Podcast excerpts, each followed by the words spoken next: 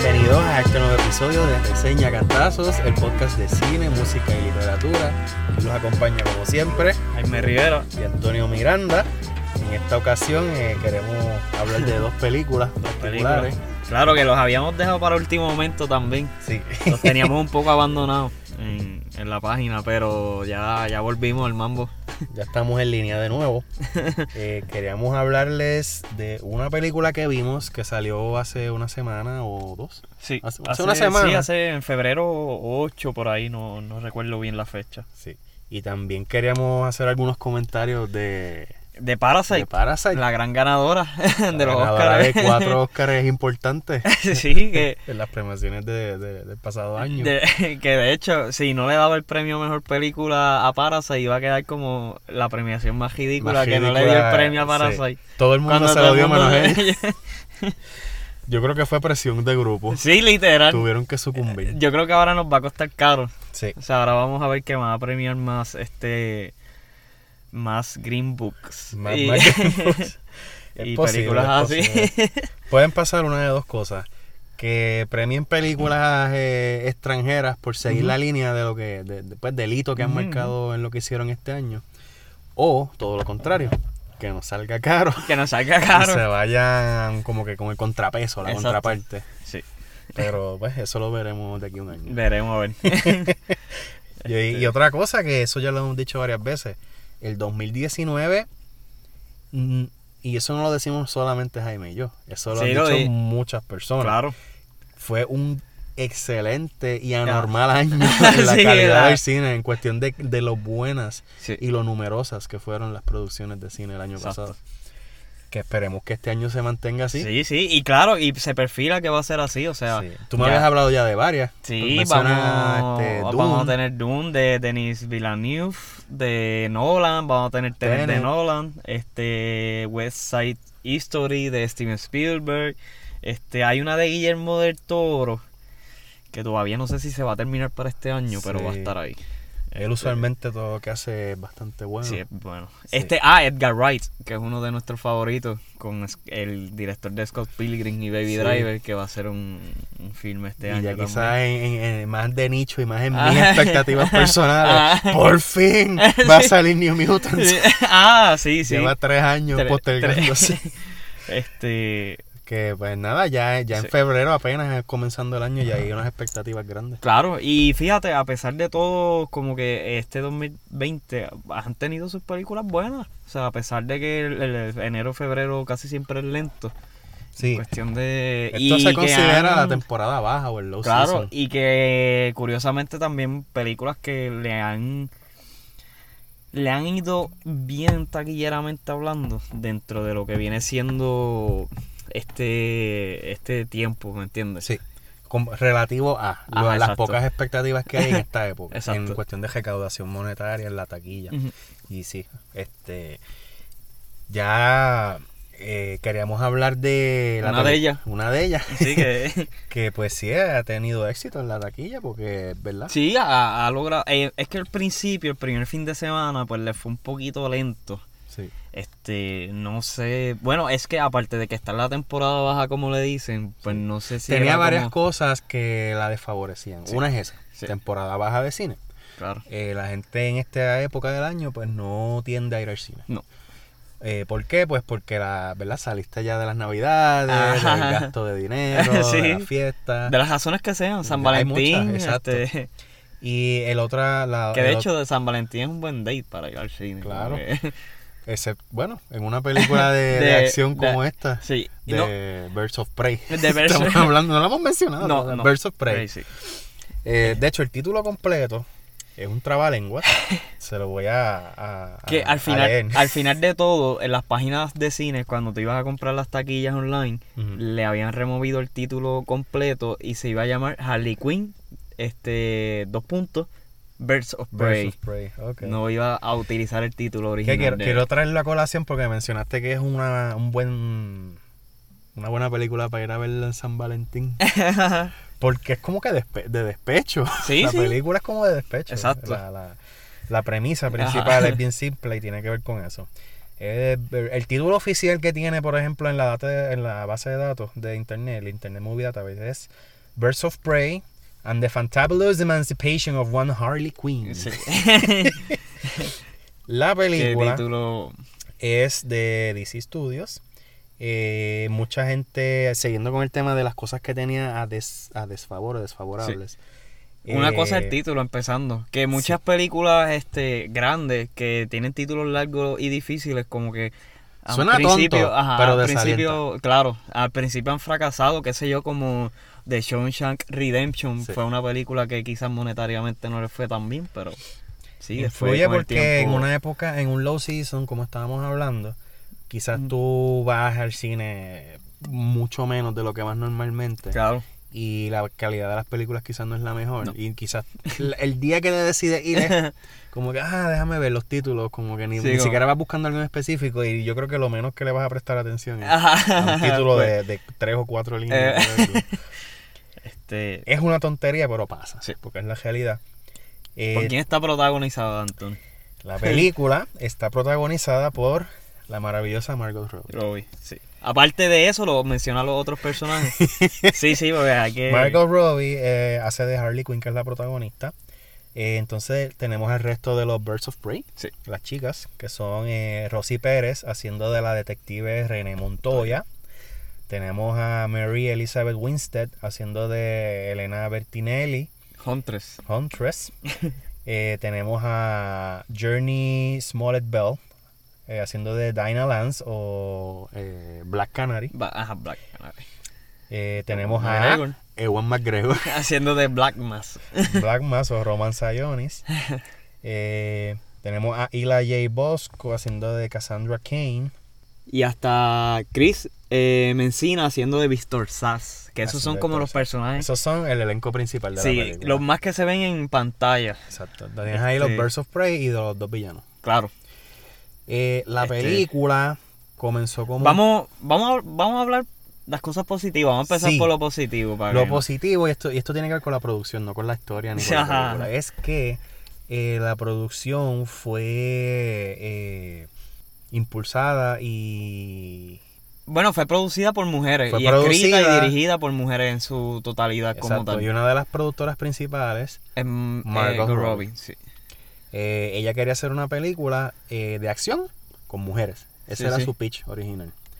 Eh, al principio querían hacer la Que de película... hecho la, de- la directora está debutando con esta película. Sí, Katie Jan es la directora.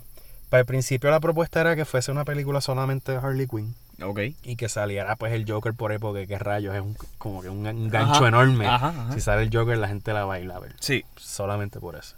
Pero ella dijo que no. Mm, Ella dijo no, va a ser de Harley Quinn y de otras chicas más. Ok. Y pues al Y principio... es algo como, como, perdón que te interrumpa, algo que te había mencionado es que yo no siento que lo que utilizaron del Joker en el año pasado sea algo que vaya a encajar en estas próximas películas que vienen ahora. No sé si me entiendo. Inclusive hasta el propio Top Phillips, director del Joker, como que lo ha dejado claro varias veces que como que esto es una cosa aparte de lo que vienen siendo las películas es de un DC. personaje de DC, pero no forma parte del DCEU. Uh, ajá, exacto. Este, que pues hay personas que quieren como que meter a la mala Ajá, la película de que de- esto es parte, o como es de DC, Ah. esto es parte del universo de DCU y no, o sea, funciona, Exacto. funciona en otro plano. En otro plano, sí. Pues este Margot Robbie pues quiso que realmente la película fuese centrada en un elenco de chicas, que todas las actrices fuesen mujeres, todas las protagonistas fuesen mujeres. Eh, y entonces pues empezaron a tirar ideas de personajes más ¿verdad? conocidos, populares, y dijeron no, porque esto ya está comprometido para este proyecto, no, porque esto le pertenece a esta marca, whatever, whatever, whatever. Entonces terminaron con un elenco de personajes entre comillas secundarios Sí, en el mundo de Batman y del Joker y de todo esto. exacto.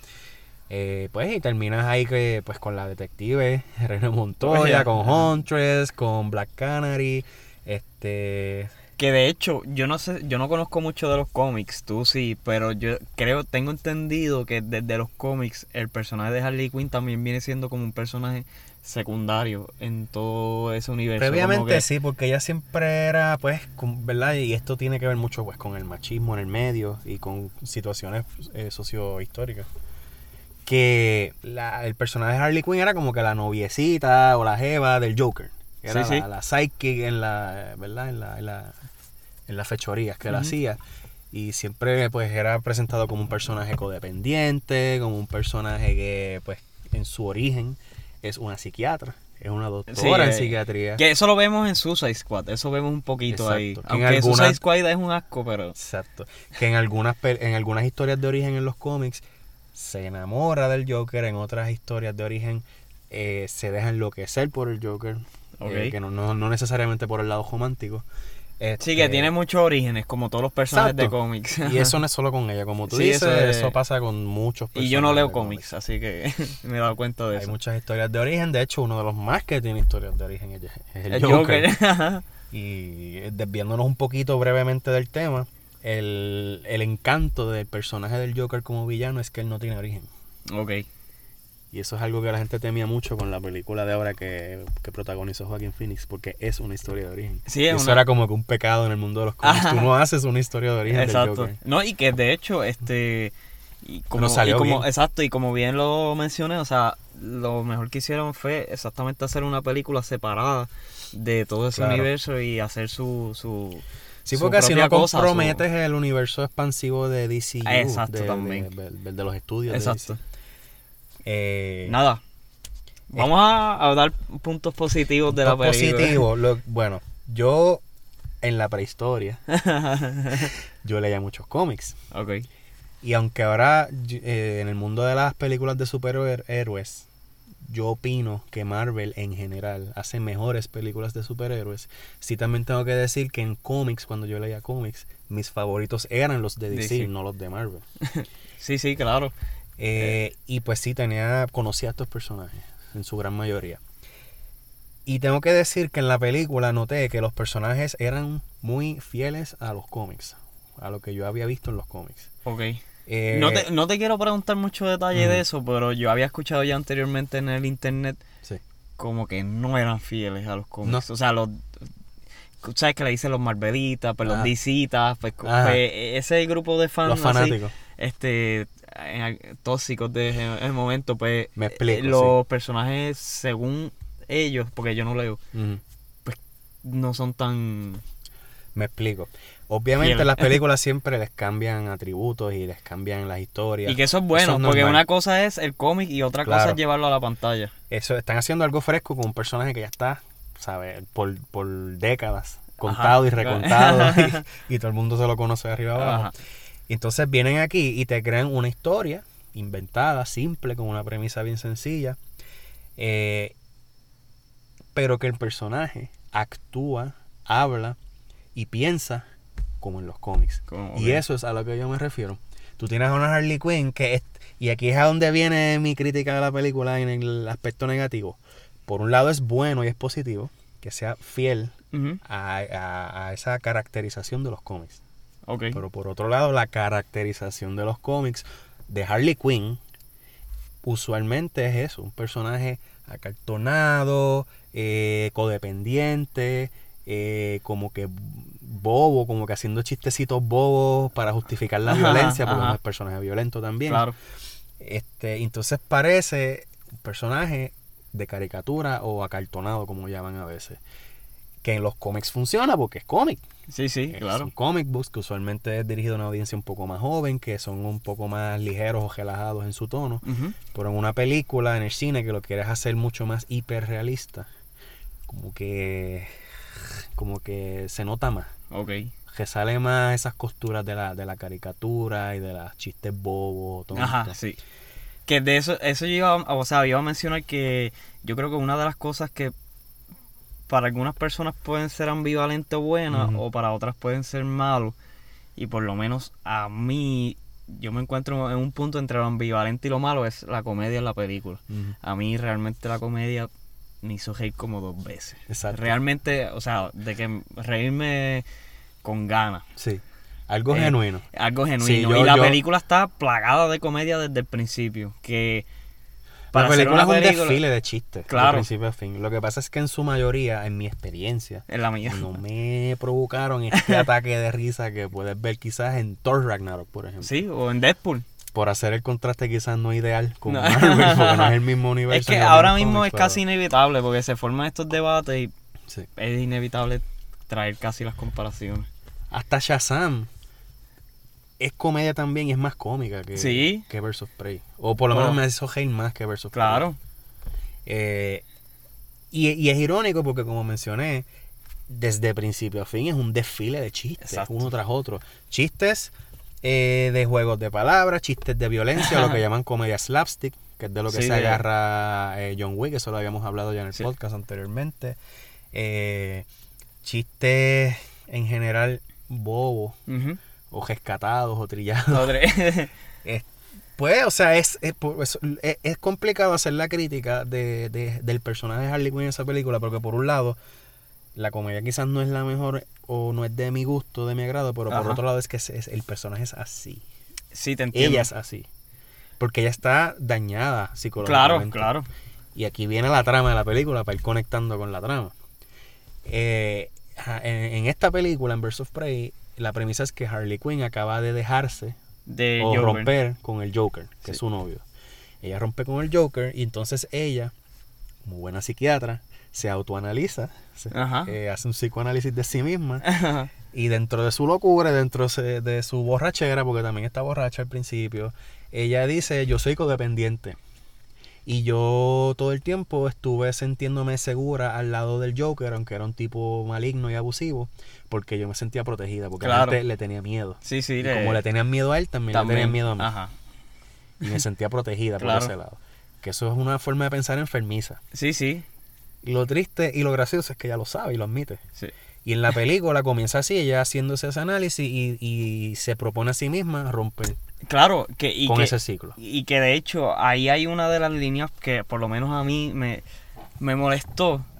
Porque, digo, no me molestó, pero que no me gustó. O sea, y es que viene en el sentido de que pues se está dejando de Joker y todo lo que sea. Y hay como una línea como que, ah, pero como que... O sea, olvídate de lo que pasó en el, en el DCU con las películas anteriores y como que, o sea, así lo, lo sacan como que, olvídate. Sí. De, tuvimos... Se Sí. supone que la película tiene algún tipo de conexión con Suicide Squad.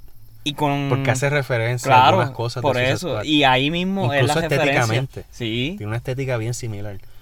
Esa- que esa Prey es mucho ajá. mejor que Suicide Squad. Claro, sí, definitivo. En eso estamos de acuerdo. Pero al mismo lado, lo que tú, al mismo tiempo es lo que tú dices, Jaime, que si tú ves estas conexiones con el DCU, por ejemplo, con Suicide Squad, pero al mismo tiempo no les importa. Eh, Sí, pero a lo que, o sea, a lo que me refiero es que, por ejemplo, muchos de los fanáticos de DC como que pues le está gustando porque quizás en los primeros cinco minutos de la peli, o sea, o en cuestión de cinco minutos te Ujú. explican lo que pasó en las anteriores. Ujú. Pero que también te dicen como que, pero, ¿sabes qué? Olvídate de eso, Yo porque eso no importa. yo quiero mencionar algo de Entonces, eso. por ejemplo, los flops de Marvel, eso no los perdonan. Ujú. ¿Entiendes? Yo quiero hablar sobre eso, porque yo he escuchado ya a muchas personas, personas inteligentes, brillantes, y que se dedican a criticar cine, no como Jaime y yo que somos aficionados. Claro, sí, nunca y al diciendo cine. o argumentando ese aspecto al principio de la película de el voice over. Que te resumo rapidito, Ajá. empaquetadito y con un lazo precioso Sí. lo que pasó antes para, para encajar o enganchar con lo que está sucediendo ahora. Claro, y Eso que, está y- mal. y que te lo pintan como que todo fue feliz y qué sé yo, pero como que no las visites, no las veas. Eso está mal primero porque estás ninguneando el legado, porque estás repasándolo. pa- Ajá. para, o sea, el punto mío es este, ¿para qué evocar el pasado si lo vas a ningunear en, esta- en este caso? sí, como que... Pues no lo hagas. Simplemente no lo hagas, sigue con tu trama y olvídate del gesto. Lo segundo, abusa del voiceover. Sí, eso demasiado. Pues, y no de- y no quizás tanto de los voiceovers, sino son los flashbacks. Flashbacks y lo- eh, ajá, es la mezcla de los dos que llega un punto en que tú dices, mano, o sea... Esa es mi segunda gran queja de la película. Sí, cada vez que llega uno es como que, ah, espérate, pero se me olvidó contarte, Sí. pero se me olvidó contarte. Y aquí ves, y esto conecta con la tercera queja. Hay otras personas diciendo que la película está inspirada, le rinde tributo, por ejemplo, a películas como Pulp Fiction. Claro, lo he Eso- escuchado eso- y me es- parece una locura. Eso es una enormidad. Claro, Yo entiendo por dónde van, pero como tú dices, me parece también a mí una locura. ¿Por qué? Porque, ok, sí se refieren a que la película es no lineal. sí, sí. la narrativa exacto, es no lineal o no convencional. Brinca. Ajá. Eh, comienza en un espacio de tiempo y de repente va al pasado, de repente va al futuro, de repente regresa al presente y así Ajá, da saltos. exacto. Eso no significa que sea ni genial ni buena. No, no, no, sí. Y de hecho, quizás es también que en Pulp Fiction. No estoy diciendo no que la película es mala, pero tampoco significa que sea ni una revelación ni que sea la- lo mejor de este mundo. Sí, como te entiendo, te entiendo. diciendo. Sí, yo me, yo me siento también en ese punto medio de que. Pulp Fiction lo hizo magistralmente. Sí. Y es una de las mejores y te, películas. y te lo pone este sutilmente, como Sí. que no te dice, espérate, espérate, vamos a parar un momento, vamos a dar un flashback Claro. para que veas esto. No es on your face Ajá. ni rompiendo la cuarta pared. No, te lo Como pone que, ahí "Ah, se me ya. olvidó. Y volvemos Ajá. al argumento principal, a- inicial mío, de que sí, Harley Quinn es así. Sí, lo entiendo, lo admito. No justifica que la película, Sea el formato de la producción sea así. Sí. Que, by the way, conectando con los flashbacks que mencionamos, yo quiero conectar otro de mis puntos negativos. Y son las historias de background de los personajes casi terciarios, básicamente. Que viene siendo el de la gente Montoya, el de Las Huntress, las Birds of Prey. Sí. Que tienen una historia de trasfondo que son historias bien sencillas que ya hemos visto miles de veces. O sea, estamos viendo. Este, eh, pues, y, o sea, y, se Son puede usar en, el, en el caso de. Reciclada. Claro, o sea, y eh, son historias que hemos visto en el caso de, por ejemplo, de ambos sexos. O sea, Sí. no estoy hablando específicamente de un sexo o lo que sea, Sí. sino que hay, hay, por ejemplo, historias de policías que a alguien le pasó por encima, este, en el cuartel o bla, bla, bla. Este, tenemos el de Huntress que le mataron la familia y milagrosamente alguien de la ganga le cogió pena y la Sí. dejó vivir y ella creció y tomó venganza. Ahí O sea, se esas- una, una libertad, una licencia artística con Huntress, porque fue el personaje que menos me gustó. Sí, a ti sí, a mí, te curiosamente, me- o sea, a mí lo que me gustaba es que ella, ella es buena actriz. Sí. Entonces, en las Sí. escenas que ella hacía, ella tiene buena presencia Sí. en cámara. Y las líneas que las decía, como que me. Aunque a eran mí, bobas, me, me gustaba. Lo que me desagradó fue que el personaje de ella es bien grave. Es Ok. bien serio, bien. Es bien, sí, te entiendo. Este, es bien grave. Y entonces en la película la ponen como una payasa. Y ya tienes a una que es Harley Quinn. Sí, sí, exacto, te entiendo. O sea, no hacía falta poner una segunda payasa y menos con haciendo mofa de la seriedad de ella como personaje, porque así es el personaje. O sea, Cla- eh, sí, pues Ah. tiene, tiene el rasgo este de que pues no es una inadaptada social. Porque Sí, qué claro. rayos perdió a toda Claro. su familia de chiquita. en su tiene- frente a, a ojos. tiene- exacto, tiene este afán de venganza, ok, tú lo puedes justificar jalando por los pelos el argumento del daño psicológico, por lo que le pasó en la niñez, pero no, no estás dejando de utilizar el personaje como un chiste y solamente para un chiste. Claro. O sea, no estás explorando otras dimensiones del personaje que no sea utilizarla como chiste. Claro, y porque- eso es lo que está mal. Exacto, porque básicamente todas las historias te las presentan en el flashback, o sea, las historias de background y otra cosa que pensándola ahora me estuvo bien curiosa, que es el personaje de Black Canarian. Ella pues tiene este superpoder, que ella ella de hecho hay que decirlo. ella sí. ella es la única del grupo que, Que tiene, superpoderes. Pero es bien jalado por los pelos. es bien jalado por los pelos. Adicional a eso, me está bien curioso que a ella te la presentan como que ella no puede salirse de este mundo de la mafia porque ella la pueden asesinar o, bla- o lo que sea. ¿Y cómo es que tú no me explicas que ella no puede usar el superpoder que ella tiene contra Black, eh, Black Mask y Víctor Sass? Que Hay no tienen eso. ningún. O sea, ¿cómo es que ella no utiliza eso a su favor para escapar de ese mundo? Porque la película es absurda. Por eso es que eh, no, no es que sea, bueno, no voy a decir que no es que sea mala, en mi opinión es mala, pero o sea, no es que La no te la también. puedas disfrutar. No, Yo la fui a ver y en esas dos horas me la disfruté. Ya la, la, estaba- ya, ya la estoy olvidando después de una semana. Sí, sí. Y el punto es ese, que tienes, por ejemplo, el personaje de Black Canary dentro de este grupo, que ninguna de ellas tiene superpoderes, tienen locura o Ajá. tienen este, una agilidad física o mental o lo que sea, una dexteridad. Pero Claro. no tienen superpoderes. Nadie No, ahí en nadie, ese mundo tiene nadie. superpoderes de ningún tipo. Nadie, ella, la que acababan. Eso es lo primero. Segundo, en ningún momento de la película te dan ni un atisbo, ni un adelanto, ni una, ni una, ni una ni un guiño No, no, de que ella tiene. por eso. Bueno, hay un guiñito al principio de que pone una, En el restaurante. una copa que la rompe con Ah, el vibrato ajá, que ella hace. exacto. Que tú lo ves como que pues otro chiste, otra Ajá, exageración ajá. más. Pero de momento, de repente, en el clímax de la película, ella saca este super mega poder Poder. absurdo eh, que hallan lo ridículo, no porque el poder sea ridículo, sino porque es que no te lo han anticipado en ningún No. momento de la película. Sale literalmente de la nada. Exacto, y como yo bien te dije, o sea, eso molesta. Claro, porque allá, y eh, como te digo, ella no puede escapar de ese mundo y de esa mafia que tiene el Black Mass y lo que sea. Y cómo es que tú no me dices que ella puede utilizar su superpoder a su favor para Sí. escaparse Cuando de nadie ello? más tiene superpoderes. Claro. Ella Y los es- manda a volar con un fus rodá a los Ajá. Skyrim, a los Elder Scrolls, como en los videojuegos. Porque eso es lo que ella hace, un fus rodá. Full. Los manda a volar con la voz. Y nada, una, para no esto, una de las cosas, para no mencionar tantas cosas negativas, una de las cosas positivas que se pueden hablar también, aparte de Harley Quinn interpretando a Margot Robbie, que sin duda le queda a la perfección. Margot Robbie interpretando a Harley Quinn. Ah, Ok, perdón. Lo dije al revés. Este, así me tiene la película. este, pero sí, este, Margot Robbie hace una buena interpretación Claro, de Harley Quinn. y lo ha Harley demostrado- Quinn es así. eh, sí, lo ha demostrado desde Suicide Squad, o sea, lo ha hecho bien. Eso es algo que El- yo también quería dejar claro. Yo opino que las actrices hicieron muy buenos papeles todas. La Sí, menos que me gustó fue la de la que hizo de. Huntress. Pero sí hicieron buenas interpretaciones. Claro. Lo que quizás deja mucho que desear son eh, el guion y, y la caracterización de parte del guionista y de la dirección. Sí, sí. Eso es en lo Sí. que yo no estoy muy contento.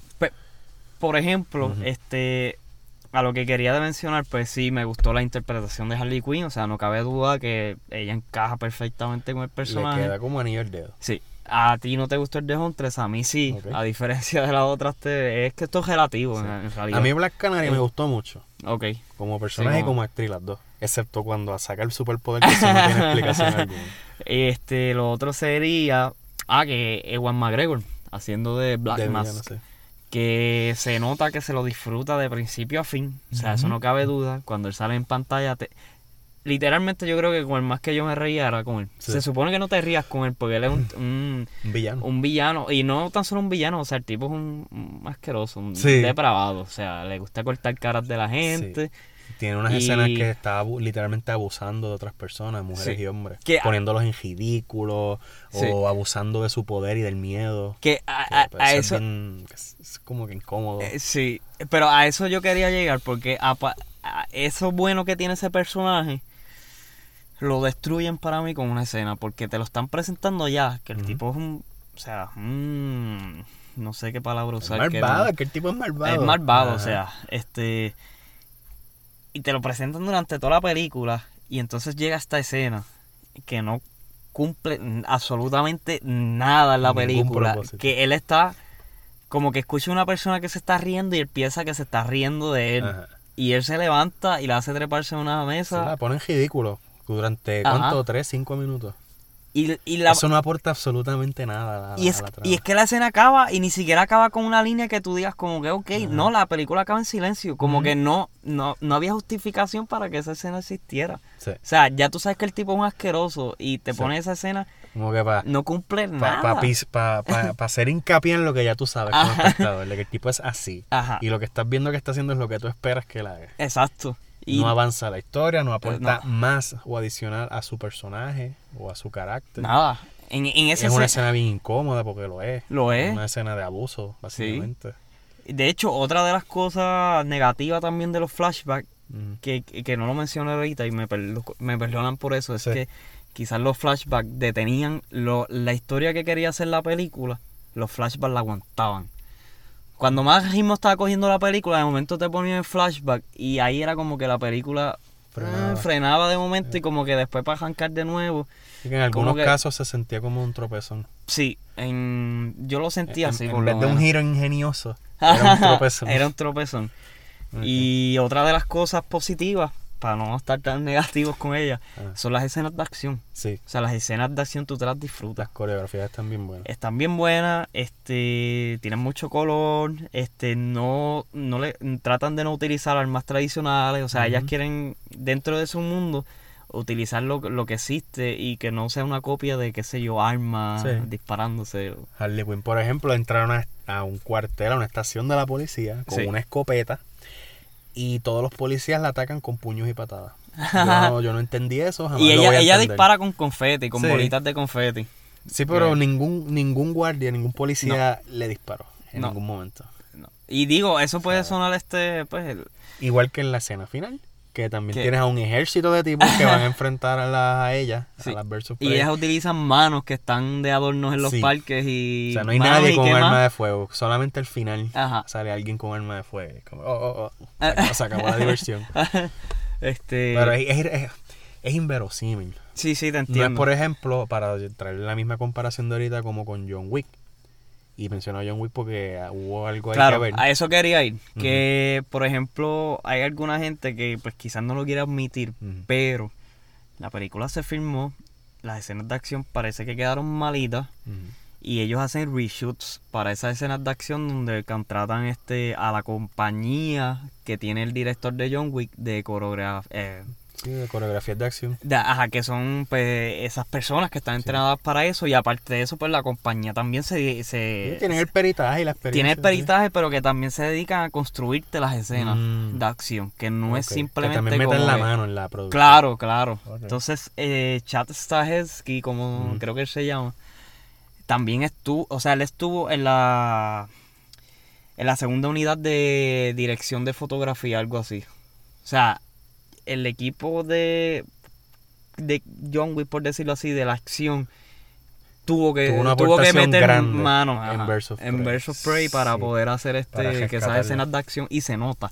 Porque Sí. aunque sea inverosímil y todo eso, tú las ves en la pantalla y te las Es disfrutas. que él- es el mismo estilo de acción de John Wick, eso lo, lo- lo mencionamos al principio del podcast, que es la comedia slapstick, la comedia de violencia, de que me provoca risa o hago chistes con actos de violencia, o de golpear a alguien, o de romper algo. Sí, de- Que eso es lo que rescata en John Wick, y John Wick, a John Wick le queda genial, porque Claro. lo- es algo que nadie había hecho antes, o por lo menos desde hace décadas.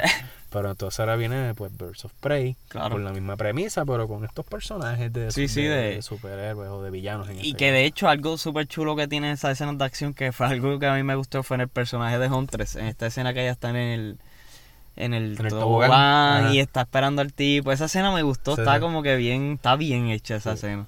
Y, Y- la y- de los y- brazos, hay una que es la lengua, ¿verdad? Unas lenguas son Sí. y, unos, y unas manos, perdón. Sí, que ya está saltando y ahí, ahí haciendo están acrobacia. peleando con todo esa y eso está chulo, Sí, porque sí. es diferente. Sí. Pero, Es que la, que- película tiene tantas cosas que no se justifican dentro del mundo de la propia película que, que me decepciona más de lo que me divierte. claro, A pesar de que tiene estas escenas de acción excelentes, estas interpretaciones excelentes. Pero el Sí. guion, la dirección y la historia totalmente inverosímil, pues, sí, le Ah, quitan, le quitan mucho. le quitan. Para concluir, pues realmente yo fui con pocas expectativas y salí igual. Como que no hubo una diferencia Sí. de... Yo no fui Este- esperando mucho tampoco porque yo pensaba que era o una secuela o algo similar a Suicide Squad que yo, yo desprecié esa Sí, no, película Squad completamente. es un asco. So, fui con expectativas súper bajas y quizás por eso pues me la disfruté. En el momento pues la vi, me gustó más o menos. Yo, en, en mi opinión, por lo menos, ahora mismo DC como que tiene, tiene oportunidad. O sea, el DC, el, el universo extendido de DC como que tiene break de levantarse. Sí. Todavía yo no siento que... es- o sea, si no hacían algo como, por ejemplo, como Wonder Woman y Aquaman, para mí el DCU se Mira, hubiera DCU caído tiene una entero. oportunidad bien grande en el sentido político porque DCU este le está dando mucho más protagonismo a, lo- a los personajes femeninos. Claro, Suicide Squad viene con una premisa feminista, Claro, que eso no es sí. algo que mencionamos. exacto. Eh, y es bien súper importante. Claro, La súper premisa importante. de Es necesaria. es feminista. Claro. Y por ese lado está súper bien. Y lo hacen bastante bien. Sí. Y igual que con Wonder Woman, este.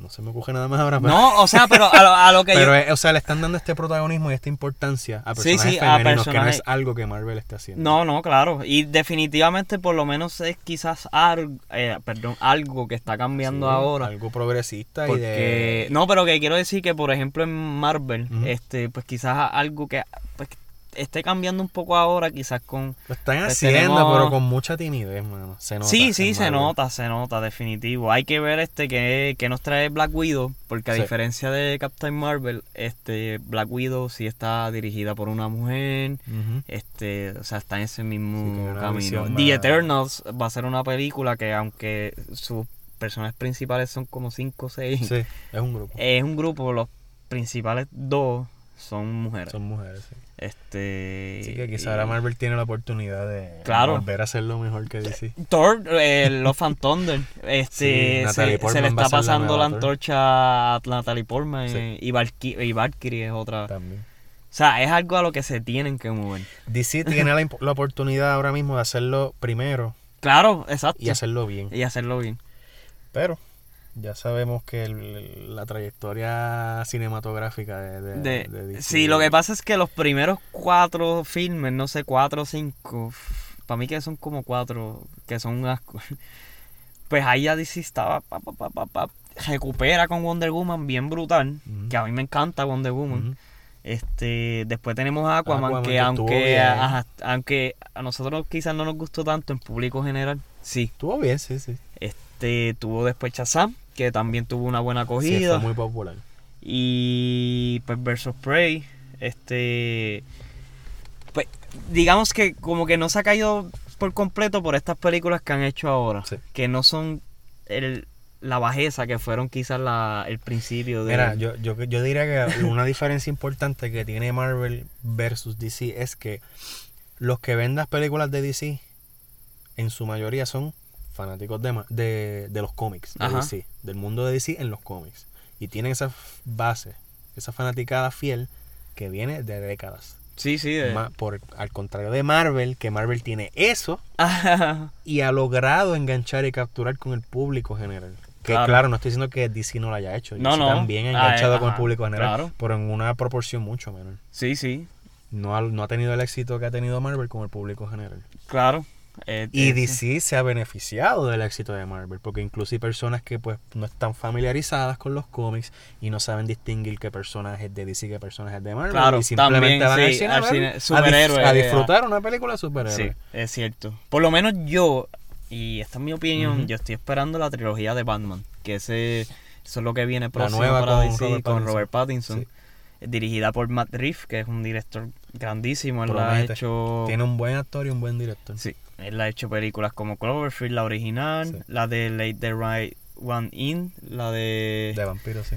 este la de la trilogía de War of the Planet of the Apes, que es otra este Bueno, no ha tenido películas malas de por sí. no. Ha tenido películas de, de, de buenas a muy buenas. Ah, exacto, exacto. malas Y- no ha tenido, que no. yo sepa. Pues entonces, este.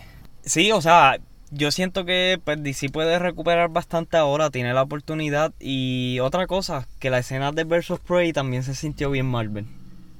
¿En qué sentido? En el sentido de que fue una escena que te hace esperar hasta lo último de los créditos.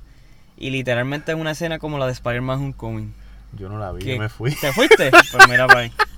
Literalmente la, la Ah. escena post crédito, spoiler alert, es dándote la, la la señal de que ahora viene Batman. Ok, ok. Eso es todo. Eso yo no lo vi. Pero que es tan corto que es como lo de Spider-Man Homecoming, que es el Capitán América diciendo que tengan paciencia. Sí. Así, Eh, es algo un así. guiño ahí ya rápido. Ok. Pues nada, vamos a pasar de esa película a, A la gran. a una excelente película. A la, gana, a la única ganadora verdadera. sí, te En lo... la, en la pasada ceremonia de los Oscars. No, del pasado año en todas las competencias. Eh, y digo que es la única verdadera ganadora porque esta ceremonia de los Oscars, Oscars 2000, ¿se llamaba 2020? Sí, 2020 Pero es porque de se las celebra... películas del ajá, 2019. exacto. El punto es que esta ceremonia, esta ceremonia fue muy criticada, pero severamente en el aspecto de la producción. Sí, lo he la escuchado. producción fue un desastre, Sí, lo he escuchado. de principio a fin. y, el- y la cosa es que eh, estas premiaciones, estas cuatro premiaciones importantes que le dan A Parasite, a Parasite, la película surcoreana, claro. rescata a todo este fiasco. Exactamente. Porque es como bien estaba diciendo mucha gente, no es que Parasite necesite ganar esos Oscars, es que los Los Oscars necesitan a Parasite. A Parasite ahí. Y en el literal... centro de atención. Sí, y no tan solo porque la producción fue un, un- fue mala en todo el show, sino que este, ¿cómo te digo? Premia la película que tenía que verdaderamente premiar. O sea, no, no había otro break. Realmente yo quería que ganara un Suponata en Hollywood, pero igual no me molesta. Nada, cuéntanos, Anthony, está- por quién está protagonizada y dirigida. Que Este, tiene un elenco extenso. Parasite, Bueno, más menos pues el director es el, el ahora famosísimo Bong Joon-ho, que antes pues sí tenía cierta fama, pero pues las películas son surcoreanas, Claro. es la nacionalidad original. Que, que la única Y- más americana que había hecho era este la de Snowpiercer. Snowpiercer. Esa era la es Una más- película de ciencia ficción, yo la tengo en mi colección allí en casa, en DVD. Eh, es muy buena, pero es lo que llamamos un B-movie de ciencia ficción. Tiene un concepto tremendísimo, genialísimo, sobre clases sociales, que es el mismo tema en Eh, Parasite. Parasite. Pero pues es una película con menos recursos Ok. de producción este, y para colmes de ciencia ficción. Que eso no, no, no pega mucho la, la- el La- poco dinero con la Eh, ciencia con ficción, pero lo logra. Sí, sí. Que es otra película que si, si les gustó Parasite y les gusta la ciencia ficción deben ver Snowpiercer. Claro. Pues el director Bong Joon-ho en la durante la premiación él le da las gracias al director Quentin Tarantino porque Y Quentin. Tarantino y a Scorsese, pero especialmente a Quentin Tarantino porque él en un teatro que él tiene, si no me equivoco, en Estados Sí, Unidos, el él desde hace muchos años Sí. presenta las películas de Bong Joon-ho. de Sí. en Occidente. En, ajá, en Los eso- Ángeles, en Hollywood. Y eso él lo sabía y él le dio las gracias por eso. Claro. Este, también eh, Tarantino, pues, y yo no sé si esto lo habíamos mencionado en el podcast, pero él también tiene una influencia enorme del cine oriental. Claro, sí, sí. no necesariamente definitivo. o solamente del cine surcoreano, también del japonés, del Claro. chino. Pero que eso, ah, eso es una deuda que él tiene con Claro. el cine oriental. Sí, sí. Y entonces aquí como que una, un guiño de parte y parte de gracias y gracias. que, by the way, em- arrancando, una de las cosas es el elenco. O sea, todos en el elenco están espectaculares. O sea, son unas actuaciones súper Son chulas. papeles geniales y, y interpretaciones geniales. Geniales, sí, de todos, por parte de todos. Es como que. Yo, yo les voy a mencionar los nombres de los principales. Eh, De algunos, Voy, voy a masticar los nombres porque yo no sé surcoreano. Que de pero- hecho, el fetiche, como mencionan bien de los directores de Occidente, como Tarantino y Scorsese, Sí. uno de los fetiches de Bong Joon-ho es el actor este. Kang O Su Song. Kang Ho-song. Kang Ho Song. Que él es el actor de Old Boy. Este. Tremendísimo. Y él ha salido en casi todas las películas de Bong Joon-ho. Sí. Así En, que. en, en Parasite era el personaje de Kim Ki Taek. Del- de nuevo les digo, estoy masticando Ajá, el sí, coreano. Y no, yo también, definitivo. Eh, pero sí, él, él, él ha salido en varias películas de Bong Joon-ho. Él sale en Old Boy, que es tremendísima. Sí. Es una película que lleva ya como dos décadas. Sí. Eh, el cine, vale la pena mencionar que el cine surcoreano se había caracterizado en las últimas décadas, últimas dos décadas, por el cine de venganza. De venganza. Y Se de, y de terror también, mucho terror. Exacto. Que el cine surcoreano es el cine de la, de la venganza, de las De la- venganza. Por ejemplo, Old Boy es una historia de Sí. venganza. Otro ejemplo que la gente menciona mucho es I Saw the Devil, Devil, o sí. Vi el Diablo. Otra, otra película de venganza. Y aunque Parasite tiene un tema que es sociopolítico y que es de clases sociales, Claro. en cierto modo también es de venganza. Sí, sí. De cierto. Y esto tú lo habías dicho en otro episodio del podcast cuando hablábamos de las nominaciones de los Oscars, Jaime, que Parasite tiene un- varios géneros de cine. Claro, tiene una mezcla de tiene una género. mezcla de géneros de cine. Y. Y uno Ajá. de ellos es ese, el cine de, De- venganza o, de- o incluso terror, porque hay partes que rayan Que- en el terror. Claro, que, y que una de las cosas geniales que, por ejemplo, aunque quizás, no sé si haya, Antonio haya cambiado, pero en el principio, por lo menos a mí, me gustaba que la dirección para mí está increíble, porque precisamente una de las cosas súper positivas es que el tipo te mezcla de todo en una película, o sea, drama, comedia, Sí. terror, acción o whatever, y todo está a la perfección, como Todo que bien. nunca se va en el viaje de quizás irse un poco más, y si me voy un poco más de tono, o si añado esto, o sea, la película está en el ahí en el Tampoco es un en enredo punto. de temas ni de tonos. No, no. Que ese es el peligro que, que- corres al hacer estas mezclas de géneros, que el cambio súbito de tono es bien peligroso. Porque Exacto. eso rompe eh, con el ritmo Sí, exacto. Y o con, o con el- la ambientación exacto. eh, emocional que estás creando. Eh, en, en, en su todo, yo diría que el tono predominante de Parasite es el cómico. Para mí que es una sí, comedia. tiene mucha comedia. Yo diría que es una comedia. pero la realidad es que termina como una especie de tragedia también. Sí. Eh, ya al final, luego de, en el segundo acto y tirando el tercer acto, pues hay muchas situaciones de mucha de mucho suspenso, de, de terror incluso, Sí. escenas de violencia explícita. Sí, gráfica. demasiado. Eh, Y es que eso caracteriza y también el cine bien, coreano. o sea, ninguna de esas cosas choca No, con no la choca, otra. no, Eso no. es lo genial. Es lo Y genial. yo creo que por ahí va el mérito de la dirección y por qué le dieron el premio mejor director. Ah, claro, exacto. Y que también, o sea, fácilmente, por ejemplo, en esas escenas que está hablando eh, Anthony, este, que se forman, no sé si esa es la palabra correcta, un- se forma un despingue, que la película fácilmente ahí pudo haber este, pudo haberse ido, Derrumbarse, derrumbarse completamente. completamente todo lo que te habían construido y no. Porque puede pasar como lo que estábamos criticando de Birds of Prey, de que jaya ya en lo absurdo Ajá, ajá. y no suena auténtico. No es, podría haber llegado a sonar inverosímil, a no creérmelo. De tener un tono cómico, de momento algo bien grave o bien trágico, o bien sangriento, bien violento o bien dramático, porque tiene todo eso la película. Claro. Y lo lleva, lo, lo solapa todas estas cosas de una manera tan, tan elegante Sí, y, tan, y que no se le ven las costuras en ningún momento, que funciona. funciona. Otra cosa positiva de la película, que la película se llama Parásito, pero la película te está presentando un montón de gente pobre buena, un montón de gente pobre mala, un montón de gente pobre, eh, perdón, un montón de gente rica buena y gente rica mala. Sí. O sea, te está dando todo el espectro de la Sí, no- película. no, cae en la trampa no. de, de irse con los extremos de blanco y negro. de Exacto, la- no. Del, el esquema este ancestral bipolar humano, que es una obsesión filosófica de los seres humanos de, de- de tender solamente a dos opciones. Lo bueno y lo malo, lo blanco Sí, y lo, lo- negro. Que es una trampa que nos jugamos nosotros mismos. Y aquí eh, la dirección y la producción tienen la sensibilidad de no pintar a ninguna de estas clases sociales ni como los buenos ni tampoco como los malos. Exacto. Son personas reales, Reales. son personas que hacen cosas buenas y cosas malas. Malas. Todo. Pues, son personas que son eh, auténticas. Sí que- Este, Dentro de sus defectos, porque Claro. tienen un montón de defectos. Sí, sí. De parte y parte. Y, y se siente genuino porque tú los encuadras en el, en el estrato social al que pertenecen.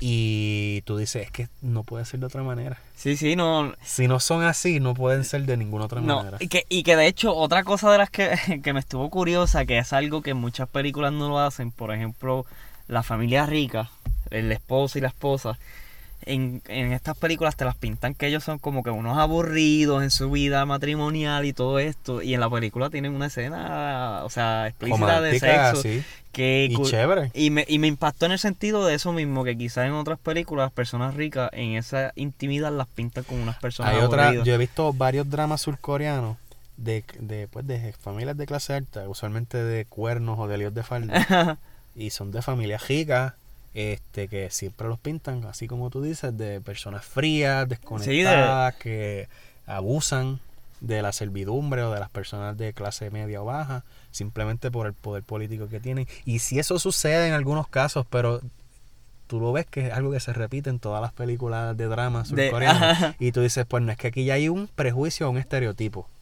que es distinto. No así en el caso de Parasite, que toma de nuevo, retoma de nuevo el tema de la clase social, pero lo hace de una manera bien inteligente. Claro. Y otra cosa que quería decir es que también lo hace de una forma sencilla. O sea, no es una película que se va quizás en... No, no es que los ricos son villanos y son este crueles, ni que los pobres son víctimas inocentes. Sí, sí, o sea, pero a lo que yo me estaba refiriendo ahora mismo con que la historia es sencilla, o sea, que al final de la película tú captas el mensaje. Sí. No es como estas películas, por ejemplo, quizás de Darren Aronofsky, que tú ves la película y como que de primera no captas el mensaje. Como Mother, por ejemplo. Sí, como que se complica tanto la Sí. trama que Sí, muy él- es muy... Ajá, él te, él te lo explica de otra forma que quizás tú no vas a Sí. entender. O, Quizá quizás la tienes que ver dos veces o estar una semana entera Ajá. pensando en lo que viste o quizás la ves tres, algo. tres veces y todavía sigues igual y tienes que buscar en internet a ver qué es lo que significa. Y en Eso no película- necesariamente es malo. No, no, no es pero, malo. Pero sacas del panorama una gran cantidad de público Claro, pero a lo que que... no podrían disfrutarla.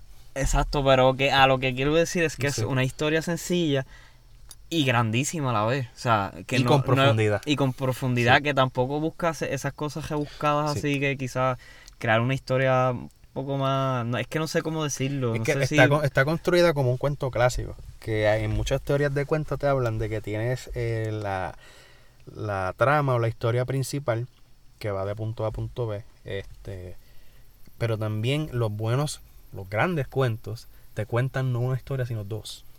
La implícita y la explícita. Con la historia explícita o la principal, la que estás leyendo en las oraciones y en las palabras, te estoy contando algo que es lo que te llama de inmediato la atención y con lo que te engancha emocionalmente o con lo que te pone en tensión o lo que ves lo que introduce la trama lo que está pasando la acción pero dependiendo de la destreza del escritor o del guionista en este caso se va desprendiendo una historia completamente distinta que, que corre a la par Ok. con la principal y que te está hablando de algo que a veces hasta no tiene nada que ver pero que de alguna manera se va desprendiendo de lo que estás viendo Ok. y ese es el caso en Parasite Estamos viendo una historia de básicamente parásitos, que son pues una familia de clase pobre que está engañando a una familia la de sociedad alta capitalista, básicamente. para, eh, para introducirse en el servicio de la casa, Sí, sí. para tomar los empleos de otras personas también de clase pobre, sacarlos, Ajá, expulsarlos ajá, exacto. y ocupar el lugar como, como Y que, parásitos. claro, y que de hecho también los otros tampoco eran unos santos, porque ya Exacto. te estaban establecidos y, Y ahí tú, ahí volvemos a lo mismo, pero entonces caes en el estereotipo de poner a los pobres como personas, ¿verdad? Este, eso mismo de parásitos. No, No, no, no. lo que O pasa sea, es que entonces te está contando una historia entre líneas, secundaria. Que aquí viene el ejemplo que traigo de, de los cuentos clásicos, de el, el parasitismo no es solamente desde el punto de vista de la clase pobre a la clase alta, sino que también la clase alta necesita a, De- sí, a la clase pobre y en cierta Y- manera son también parásitos de la clase De- pobre. Porque y- ellos no ajá. podrían existir sin la clase pobre. Cla- Claro, es que tam- es- se le puede dar varias interpretaciones a lo que quiere dar la película, o como por ejemplo, que yo entiendo tan, tal vez puede ser el mensaje que quizás la sociedad capitalista que se está viviendo en, en, pues en Surcorea, ahí en, en- en donde está la, donde ocurre la película, pues quizás eso, la falta de oportunidades quizás y de empleo para cierto grupo de personas que por ejemplo, o sea, tú notas la diferencia, esta gente vive en un sótano, se puede decir, es como... Ellos viven casi en una alcantarilla. Ajá, que si, Porque se si inunda. es un vecindario, ellos viven en un vecindario pues pequeño, bien estrecho todo, casas todas Sí. unas pegadas con otras, unas encima de otras. Están todas en, por Pero toda es la una casa. alcantarilla. Claro, claro. Y te das cuenta cuando viene la, la- la gran escena de la inundación, Claro. de las lluvias.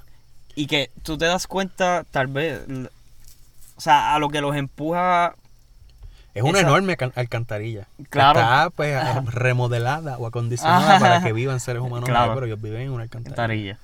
Pero que a lo que quiero decir, por ejemplo, de que esté empujando a estas personas, pues, quizás algo que no pueden llegar a tener, eh, y está bien claro con la escena del wifi.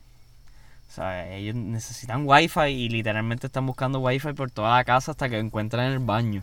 Y quizás ellos, pues, o sea, la situación que ellos están viviendo, como que quieren conseguir una oportunidad de, pues, poder, este, ganar su dinero, este, Claro, lo que de sea. salir de la situación en la que están. Claro, claro. Esa es la Y- motivación principal. Tienen, Exacto, una que- tienen literalmente unas necesidades básicas que no pueden satisfacer completamente. Claro. Tan Y que- sencillo como eso. Y pues, no sé, o sea, la- es que yo creo que esta película también juega con esa cosa de, de, por ejemplo, Hostler, que lo habíamos mencionado, de lo que quizás está correcto para unas personas y correcto o incorrecto, para, otros. Que por ejemplo, pues ellos tenían, o sea, tenían un talento. Y ese talento, pues, eh, lo ves en la película. O sea, ellos tenían talento, pues, qué sé yo, para falsificar, era falsificar documentos, crear un No, empleo la- de... y, y principalmente la, la hermana. Ella es brillante. Es una persona Sí, brillante. sí, sí.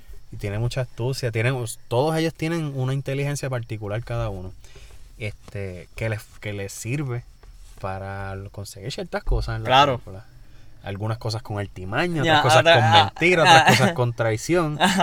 Pero al mismo tiempo estás viendo el lazo o vínculo familiar, claro. que es muy tierno, es muy genuino. Y ahí entra eso de los grises, que no es blanco ni es No, negro. no, no, exacto. ¿sabes? Son circunstancias y necesidades que tienen ellos. Exacto. Que pues los impulsan a hacer cosas buenas y malas Ajá. Que por por, la necesidad. eh, por ejemplo, otra de esas cosas que quizás te también te marca a veces, o sea, la película es eh, quizás a veces las desconexiones que tienen este pues, estos millonarios o multimillonarios, quizás de la visión de la clase de los pobres, que es en esta escena en donde pues se le inunda la casa y ellos están viviendo en un refugio. Y como para como bien ellos dicen en la película, para ellos fue una bendición porque el clima estaba más fresco. Sí. este, Mientras que ellos pasaron el día anterior sufriendo y Ajá. viviendo en un refugio y perdieron toda la casa. Toda- ajá, sin sus- ropa. Casi todas sus pertenencias. sin bañarse, Sin bañarse siquiera. tuvieron que meterse a literalmente el pozo, que Sí. es la, la casa, y por eso es que... Y al otro día eh, escuchas a la familia rica de clase alta diciendo, ay, qué bendición que hacía días que no Ajá, llovía. ajá, exacto. ¿Sabes? Puntos de- y no está mal. No, ellos, No, no están, no. ellos no están siendo crueles. No, ellos no... eh, bueno, Es que es- no están siendo crueles porque eh, eh, esa pobreza no forma parte de su panorama. Eso no registra. claro, eso claro, eso no, eso existe para ellos, claro. O sea, no van a tener un sentido ni de crueldad ni de compasión porque es que eso en su mundo no existe. Eso sí, Eso no figura en la realidad de Exacto, ellos. eso yo no sé. Y eso está bien bueno porque ahí también ni es blanco ni es negro. Ajá, esa- es, es- es- eso lo que ya mencionado de la película, que se pasea en, en- en esos grises, que no se va y para... ahí es genial porque no cae en la trampa de ponerlos como que, ah, qué crueles, son malos. son Ajá, ajá. Mira, no. No, no, y que de hecho, a pesar de que yo creo que casi todos son malos y alguno que otro como que en una escena pues tú dices, ok, hasta aquí. Pero yo creo que en general todos en la película tú conectas con todo. O sea, como que tú le tienes un cariño, así sea a unos más que a otros, pero conectas con todos Sí. los personajes. Eso es bien curioso. Este... La, la película a la que me estaba refiriendo ahorita este, se llama The Housemaid. Ajá, Se me ha de- olvidado. Este, surcoreana, del do- principio de la década del 2010, si no me equivoco. Ok. Eh, también he visto otra, creo una de ellas creo que se llama A Good Lawyer's Wife. Ok. O sea, ya ven por los títulos que esto es casi telenovelas. Ajá. Dramas de clase baja chocando con clase alta. Eh, usualmente tienen que ver con, con infidelidades. Ok.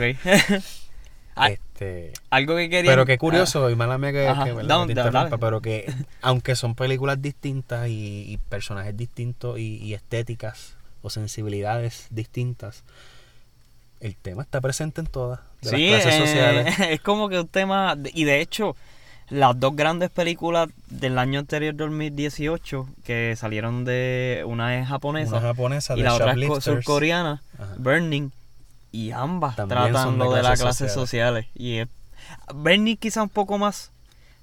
Bueno, Burning es, eh, es un poco más romance, más pero también, Pero se nota. también tiene lo de la clase Sí. social presente, o sea, desde un principio.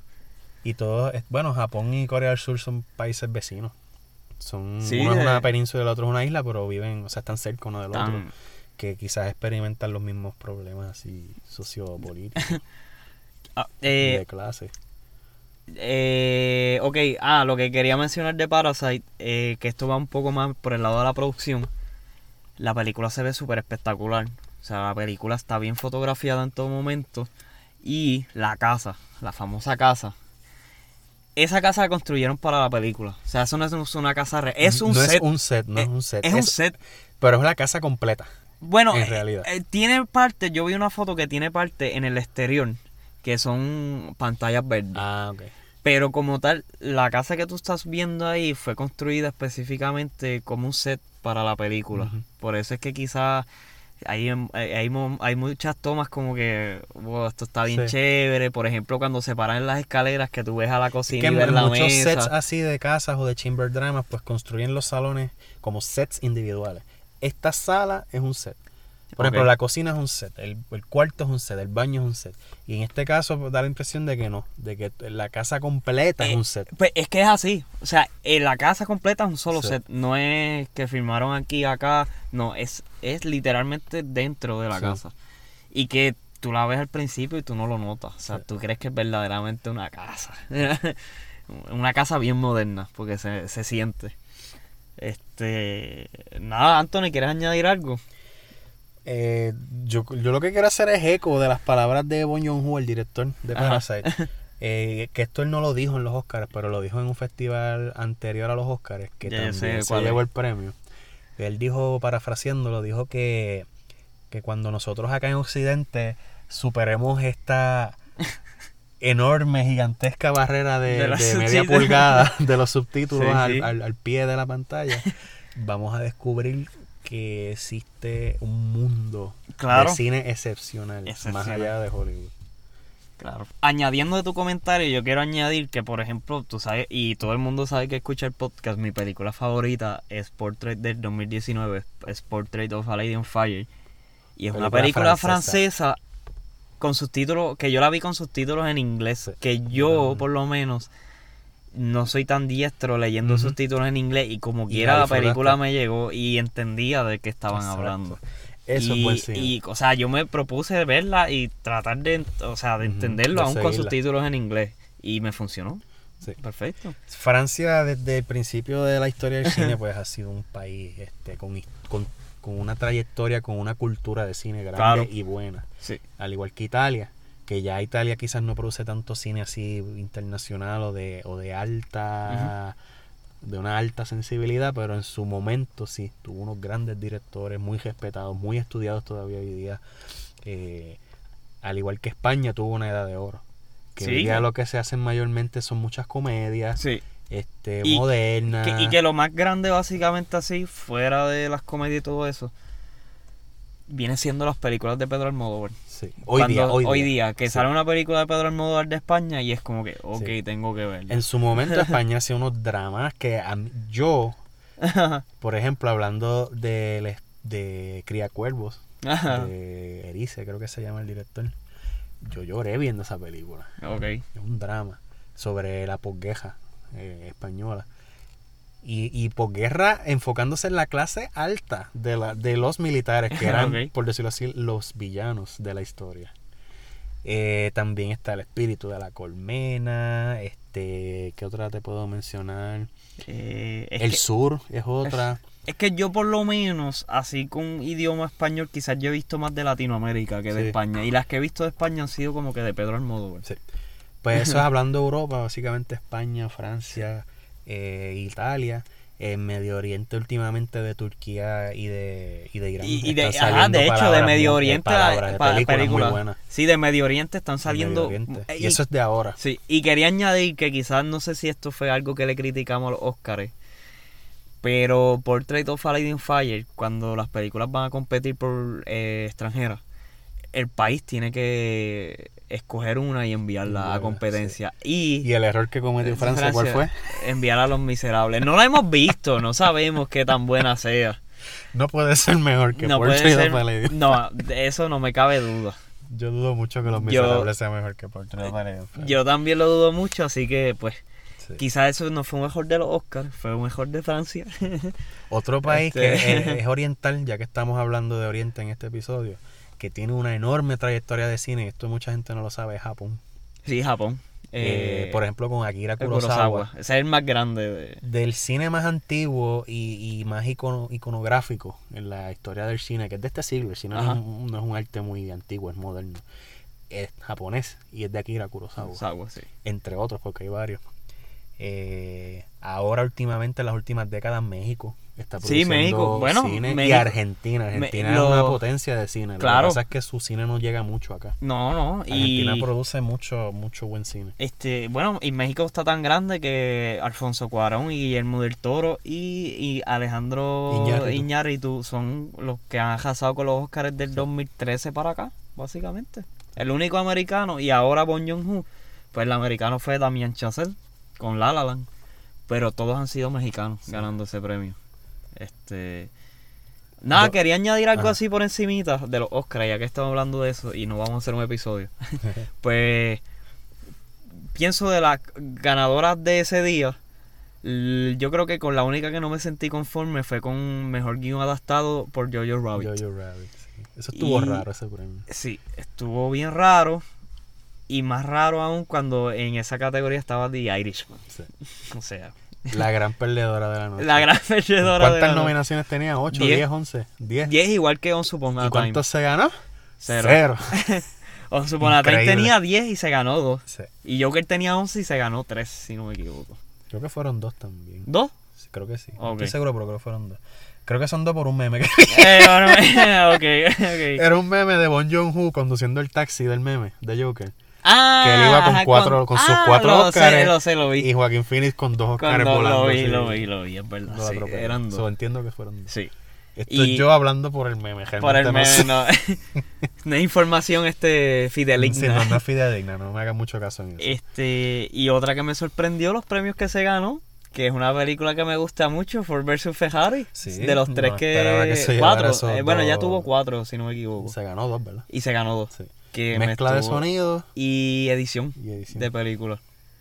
Y me gustó, yo, Sí, pues sí. qué bien. Eh, Quizás habían mejores películas, pero tampoco estaba Fue una mal. buena sorpresa. Sí. Fue una sorpresa, pero no fue mala. No fue mala. Sí, Nada, pues, ¿qué tú crees, Anthony? ¿Lo dejamos hasta aquí? Sí, este, vamos a, a mencionar este lo próximo que vamos a traer al podcast.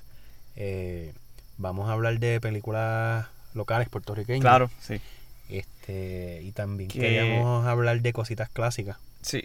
Queremos hablar de ese cine local, del cine clásico. Yo estuve, me prestaron un, box set de las, del cine de Truffaut, Ok. de Truffaut, eh, el francés. Ya vi los 400 golpes. Me encantó. Yo nunca había visto nada de Truffaut. Eso, me gustaría hacer un episodio de para hablar de esas cositas. Sí, de y- Truffaut, de Ingmar Bergman, de del director ruso este que lo hemos mencionado otra vez. Eh, Andrei Tarkovsky. Andrei Tarkovsky, que esas sí las he Sí. visto. Ah, y otra cosa, que David español. Lynch es otro, Stanley David Kubrick. Este, Hay que hablar, hay que hablar de Sí. eso. Quería añadir también a los próximos que vamos a estar hablando, que me quiero comprometer también, es hablar un episodio de series. Sí.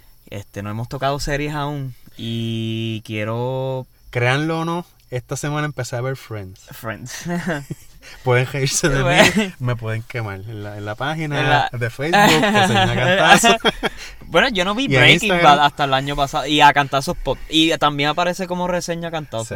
Este, yo no vi Breaking Bad hasta el año pasado, así que Estamos este, en eso, estoy, yo estoy este, excavando fósiles Sí. y lo estoy disfrutando como no tienen idea. Sí, es, Me ha sorprendido mucho lo buena que es Friends. Friends, ok. Ya vi la primera temporada y estoy, estoy flipando. Pues yo te quiero decir que yo vi Fleabag en Amazon y flipé mucho con Fleabag. Pero Fleabag, quiero ver una serie. Quiero verla, quiero verla. Me la han mencionado varias Sí, Fleabag es una cosa. Y es corta, o sea, los minutos son son seis episodios por serie, son 12, eh, dos temporadas. Sí. Perdón, dos, seis episodios por temporada, no por serie. y cada uno es de 26 y 25 minutos. O sea, que son cortitos y cumplen a la perfección. Sí, La que quería ver es Sex Education, ok. porque me han hablado muy bien de esa serie y también ha arrasado con la crítica y me tiene mucha intriga. No la he visto porque, como yo les he dicho a mucha gente, quizás yo soy un poco más de película, Sí. pero la quiero ver. Sí, yo también. Yo no tiendo a ver series, pero pues de vez en cuando me doy el gusto. Sí, es así por que cosas de tiempo. Sí. Que pues no es tan fácil sacar el tiempo Claro. para ver una serie, porque es mucho más. Es mucho. Es un, es un compromiso mucho más grande. Exacto. Pero sí, lo vamos a hacer. Vamos a hablar Sí, de de, serie, también de series, de, de cine clásico y de cine local puertorriqueño. Así que eso es lo Así próximo que- en Reseña Cantazo. Este, también No. siempre yo les cuelo un par de cositas de literatura. Sí, y de música colamos, de que música. probablemente en el próximo episodio también. Sí, vamos Y a ya esto es un poco más bichería mía. Ajá. Lo que se espera es que el próximo disco de Bad Bunny estrene el 29 de febrero. Así que no sé si va a estrenar ese día, no hay fecha. Sí. Pero muy probable que va a estrenar ese día. Podemos hacer una especie de listening party o de reacción inmediata al disco. Le damos una escuchada a, a cada una de las canciones y ya, ya hacemos un episodio. Eh, una reacción sí, inmediata. de- se puede hacer. Sí. Pero que el disco está por ahí también. Pero ya eso es porque, pues, como bien saben, soy fanático. Así que Pues nada, ese fue este episodio de Reseña Cantazo. Esperamos que lo disfruten, este, que nos den su opinión, que lo compartan, que le den me gusta. Claro, las sí, eh, redes. compartan la página, comenten Estamos siempre muy en los contentos posts. con el envolvimiento de, pues, de nuestros seguidores. Claro. Eh, A Parasite fue una película que me pidieron mucho, Sí. así que ahora los complacimos. Finalmente lo hicimos. Ya van dos semanas de las premiaciones, pero no, no deja de ser vigente No, no, algo así tan, Y de hecho, importante. después de las premiaciones fue que vino a estrenar en algunos cines Sí. regulares aquí en Puerto Rico. No, ahora la están presentando como una película VIP en Caribbean Cinema. Sí, que- Cuando eso antes estaba Ajá, normal. Normal. Y eso ya salió en DVD en Blu-ray. Sí, En ya salió incluso. en Blu-ray, sí. Pero nada. y o viene sea, una edición de Criterion Sí, antes de no que. lo dudo. Sí. Así que. Nada, Pues lo dejamos ahí. Fue reseña cantazos con Jaime Rivera. Antonio Miranda.